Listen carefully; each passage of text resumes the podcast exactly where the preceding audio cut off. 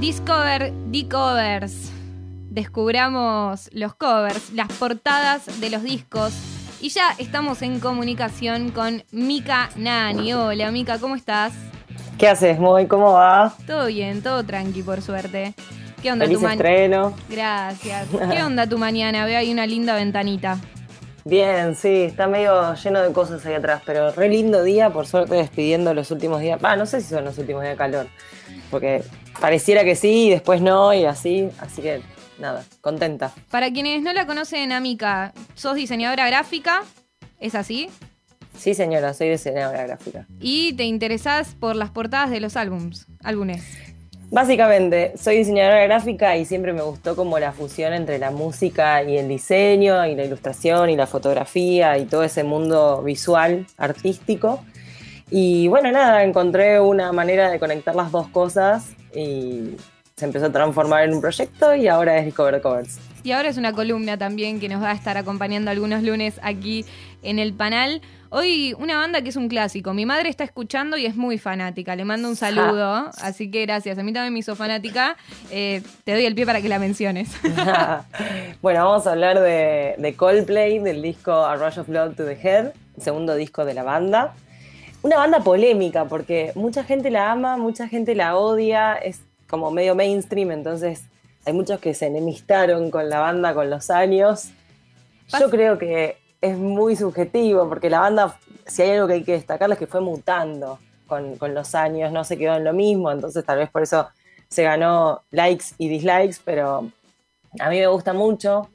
Este disco creo que es de los favoritos del mundo, de, sí. de, de Coldplay. Eh, vino después de Parachutes, que fue el primer disco, eh, que nos dejó a todos como, bueno, ¿qué es esto? Conociendo la banda británica.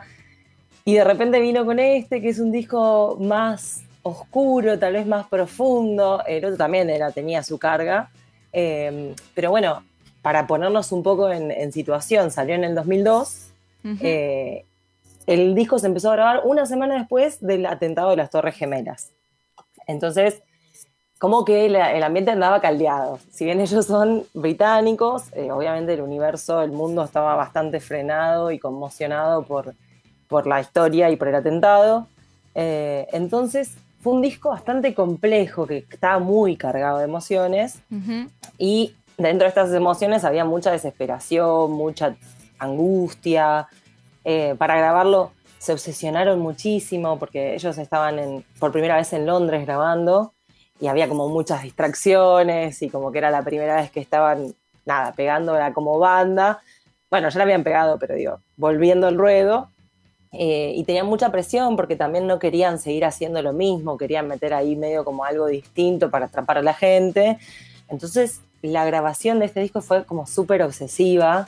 Se la pasaron grabando y regrabando y editando y sacando temas y poniendo otros. Eh, creo que Clocks iba a estar en, el tercer disco, no iba a entrar en, en, este disco. ¿Viste esas canciones que decís? Siempre están ahí al filo y después son hits. Sí, sí, sea, sí, total, total. No, y, eh, y, hay, y, hay, algo medio. Ya desde el vamos son medio nostálgicos en sus inicios. Yo creo que también uno, el, el, el, que escuchó los inicios y lloró escuchando los clásicos, de repente decía después, no, porque Coldplay es una mierda, que ahora hace todo pop. Pero bueno, va evolucionando. O sea, Madonna también podemos decir lo mismo claro. de Madonna. Y bueno, les pinta, les pinta esa, les pinta la comercial un tiempo. Sí, claro. sí. Yo creo que ahora tienen más cosas lindas también para contar, capaz que en su momento eran más depre, porque qué sé yo, la venían remando, ahora no la reman tanto, capaz. Es una linda teoría. Las bandas cuando la de, cuando la dejan de remar, cuando no le claro. encuentran el lado, el lado. Tienen los point of view, ¿entendés? Van hablando de cosas más felices. Cuando se hacen sí, más sí. felices, hacen música un poquito más comercial. Claro, te sale viva la vida, ¿entendés? Es como claro. el color esperanza. Bueno, igual destaquemos el nivel musical de Viva la Vida, ¿no? Ni hablar. También. Ni hablar. Igual porque hay que romantizar la música triste también. O sea, la música alegre, eh, bienvenida sea, digo, si cuentan cosas más lindas y es más activo, buenísimo, yo compro. Bien. Pero este disco, particularmente, tiene todos temas bastante de desesperación y tiene una carga bastante, como decís vos, nostálgica. Eh, Y decía Chris Martin que el nombre del disco viene como de esto, de como si fuera cuando uno hace unas cosas por impulso. Tiene esta cosa como esta ventisca impulsiva eh, que te viene a la cabeza y que te lleva a hacer cosas. Que es a rush of blood to the head, o sea, sería como una brisa de sangre en, la cabeza, algo así. Claro, exactamente, es como ese momento, viste, que, que sentís como que te sube la sangre y haces cualquiera para bien o para mal, o yo siento que es como tirarse de bungee jumping, no sé, tipo, una de esas, sin pensar mucho. Como la adrenalina de empezar un primer programa, ¿no? El, primer, programa de radio de una programación, sin dudas, es como los primeros días, te levantás y es como, uff, ¿con qué me voy a encontrar? ¿Qué va a suceder, no? Exactamente. Bueno, lo elegí por eso, me descubriste, ¿no? Pero es todo poético, todo conceptual. Todo conceptual. No, bueno, igual cuando estaba pensando con qué disco podíamos arrancar, eh, justo escuchaba recién que, que mencionó, eh, puso Blackstar, va, Blackstar no, de Bowie. Starman, ahí va. Starman, y yo quería hablar de Blackstar al principio, pero dije no, porque me parece que es medio oscuro. O sea, está bueno, pero el disco es re oscuro. Y nada, esto me pareció que es como un poquito más de, impulso. Justamente eso, es como la ventisca esa de, impulso. Eh, así que nada, esto que, hablamos de, cuando uno tiene este pensamiento impulsivo y se lanza a hacer algo, eh, creo que un poco Chris Martin lo vio en la imagen que, está de portada, que ahora vamos a contar un poco la historia de esa imagen. El creador de esa obra es eh, Solf Sandsbo, que es un fotógrafo noruego muy conocido en la moda, o sea, es bastante icónico, trabajó con Gucci, iba a decir Valenciaga, Gucci Prada. Ay, no, nos quemó la cabeza Camilo. O sea, no puedes decir Gucci y estás, que me ponga ropa cara. Ya les digo que quienes dicen, ¿de qué de portada me está hablando? Estamos en radio. Bueno, esto es cultura online. Lo que entra, lo que haces es entrar al Instagram, arroba en el panel, y en la última publicación que dice Micaela Nani, hay varias fotos y entre ellas están las ilustraciones de la portada que ella está hablando de este disco de Coldplay. Ahora sí podemos continuar. bueno, esa portada es una portada que es bastante minimalista, si la pueden ver ahí en la imagen, eh, es blanca y tiene como un torso cortado a la mitad de perfil eh, hecho con líneas. Em, y primero que la elegí porque, bueno, yo comencé el proyecto por los blancos, porque es como empieza un poco la paleta cromática y quería empezar por el principio, así que me pareció una buena portada para arrancar. Y bueno, e, este fotógrafo fue contratado a finales de los 90 por la revista de moda Days and Confused para hacer una sesión de fotos como esta, donde consiguieran una, una toma que diera como una sensación de tecnología muy grande, algo muy blanco, como estaban en ese mood. Imagínense en los 90, eh, quizá hoy en día estamos más acostumbrados al minimalismo, pero en los 90 estábamos boom de... Menemismo, ¿no? Claro, ¿entendés? Gucci, Prada, Valencia. Claro, exactamente. Eh. Entonces el minimalismo era como algo que estaba en el otro polo eh, y era interesante. Capaz que hoy en día lo vemos y parece una tapa nada, que, que hoy en día está y es atemporal. pero en su momento fue como bastante simple, minimalista, arriesgada. Bueno, no fue pensada para hacer una tapa igual, era una sesión de fotos para esta revista de moda. Al fotógrafo, bueno, eh, ¿cómo se produjo esto? Esta imagen. El fotógrafo trabajó con una modelo que eh, estaba completamente maquillada de blanco y tenía una capa con algunos colores encima. ¿Y cómo, o sea, cómo traducían esta imagen? Había una máquina que es un, un escáner tridimensional que iba escaneando esta imagen y escaneaba perfectamente blanco, pero algunos colores no los, no los tomaba, la máquina no los sabía leer. Entonces, estos colores que la máquina no leía los reemplazaba por picos eh, de, líneas, así como blanco y negro, eh, y quedaba esta imagen que, que, nosotros podemos ver que tiene como unos picos que salen desde la nuca y desde la cabeza, así como para atrás, casi como si fueran balas. Eh, súper conceptual. Eh, salen así, entonces lograron esa imagen. Y además, este escáner escaneaba em, de 30 centímetros, o sea, tenía un, rango de escaneo, de escaneo de 30 centímetros. Por eso la imagen queda cortada. Bueno, cuando terminan de hacer toda la sesión, de hecho, si buscan en Google eh, al fotógrafo, van a encontrar esa sesión y van a ver más imágenes. Hay imágenes de la modelo de cuerpo entero, eh, de, otras, de otros perfiles de la cabeza, bueno, más cosas. Eh, cuando terminan de hacer la sesión, el editor de la revista vio la toma final, que había quedado con la cabeza cortada con estos picos y le encantó. Dijo, no, esto es como súper guaf me voló la cabeza literalmente y figurativamente. Eh, Porque además es como que se le está volando la cabeza, claro. Literalmente a la imagen se le está volando la cabeza. Exacto. Entonces, bueno, el editor de Days and Confused, la revista esta, que aparte es una revista bastante reconocida de moda, em, lo publicó, dijo, listo, vamos con esta imagen, me encantó, y la publicaron. Eh, y ahí Chris Martin estaba mirando la revista, vio esta imagen, le gustó mucho, le pareció que tenía bastante que ver con, lo que era el disco, con las canciones del disco. Ahí anda a saber qué revelación tuvo en su cerebro, pero es como, es cierto que si uno le quiere encontrar la similitud, puede tener que ver justamente con esto de que te voló la cabeza, de que tuviste un impulso de la incompletitud de algo, la mente, tipo, tiene mucho que ver con la mente y yo creo que en ese momento la banda mentalmente estaba movilizada. Entonces, como que vieron esa, va, Chris Martin vio esa imagen y supongo que asoció que algo tenía que ver con todo lo que estaba gestándose en ese disco. Entonces, bueno, le escribió al fotógrafo y le pidió permiso para usarla para la portada del disco.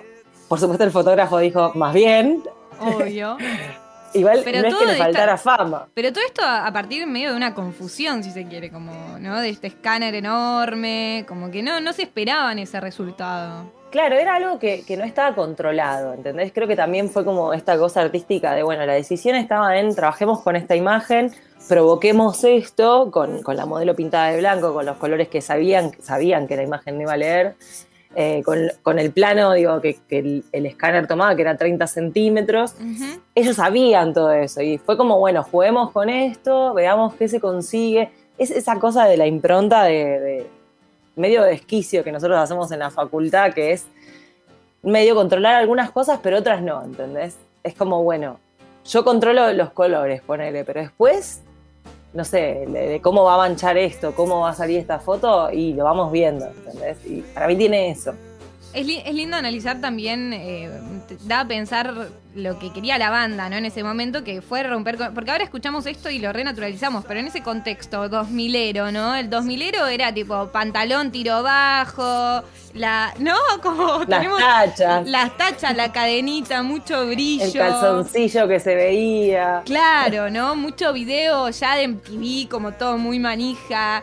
Y de repente también por eso eh, aquellas personas eh, se, vieron encantadas por Coldplay, porque plantearon algo más minimalista, más tranqui, más sentimental en un momento en donde, bueno, era todo más un, baile, un baile con tiro, bajo, con tiro bajo, que está perfecto también, pero, pero que bueno, da a disfrutar un poco más este A Rush of Blood. Totalmente, sí, bueno, y yo también creo que era como en una época, bueno, a mí me pegó particularmente, era una época bastante saliendo de la adolescencia o ahí, entonces también la música que es medio tristona en esa época va, ¿entendés? Es como que, somos adolescentes, queremos llorar, dame Coldplay. Billie Eilish es eh, una digna hija de Coldplay, ¿no? ¿no? Viene a hacer una continuación, música sad para la adolescencia.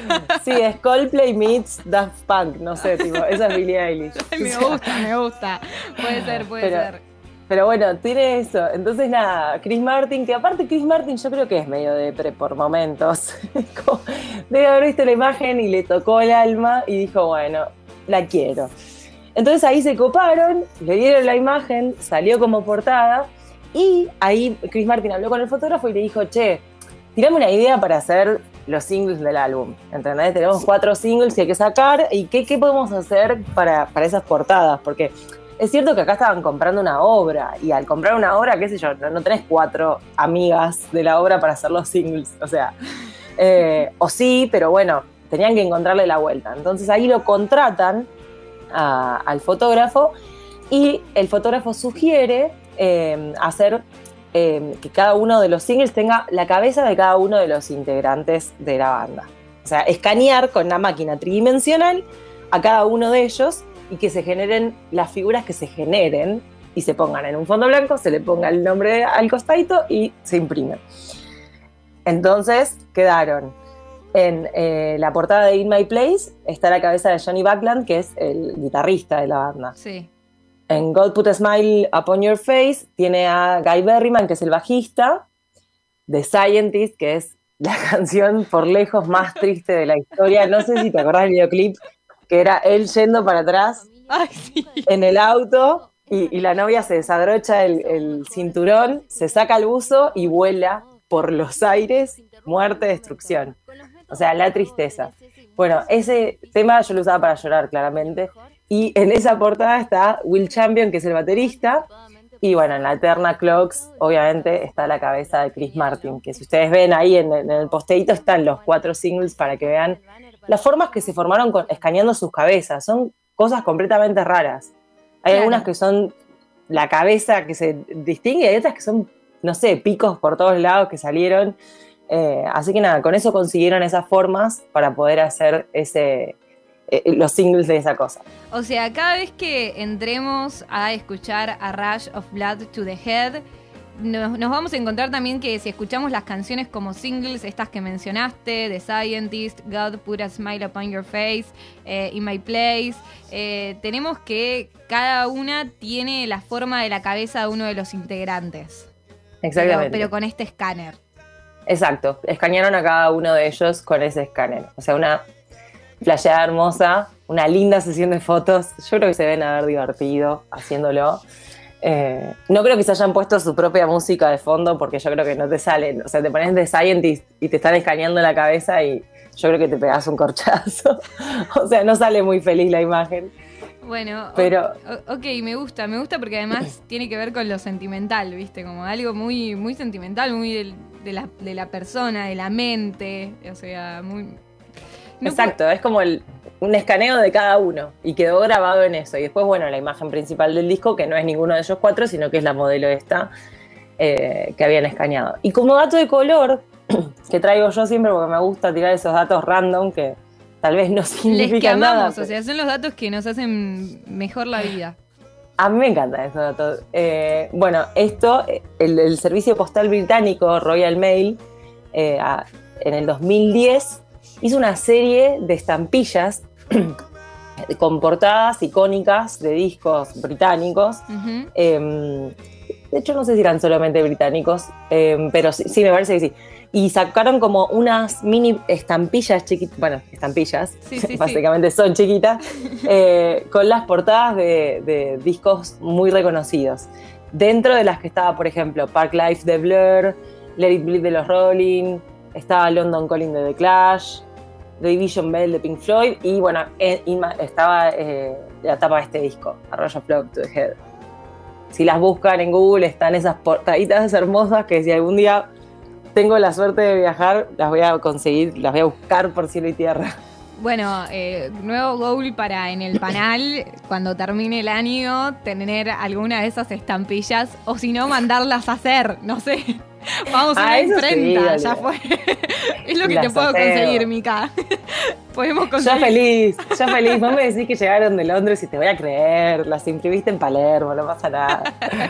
bueno, Mica, muchísimas, muchísimas gracias. Discover the Covers, busquen en Instagram arroba Discover the Covers, que la rompe. Y bueno, elegiste una canción en particular para cerrar este momento.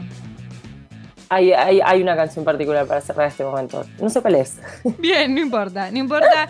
Yo te la digo, es In My Place, o sea, también... Hermosa, la, amo. Bien para empezar la semana. ¿eh? Es bien para empezar la semana, es donde estamos. Y tiene la cabeza de Johnny Bagdan, el guitarrista. Hermoso. Mi Nani de Discover the Covers pasó en el panel.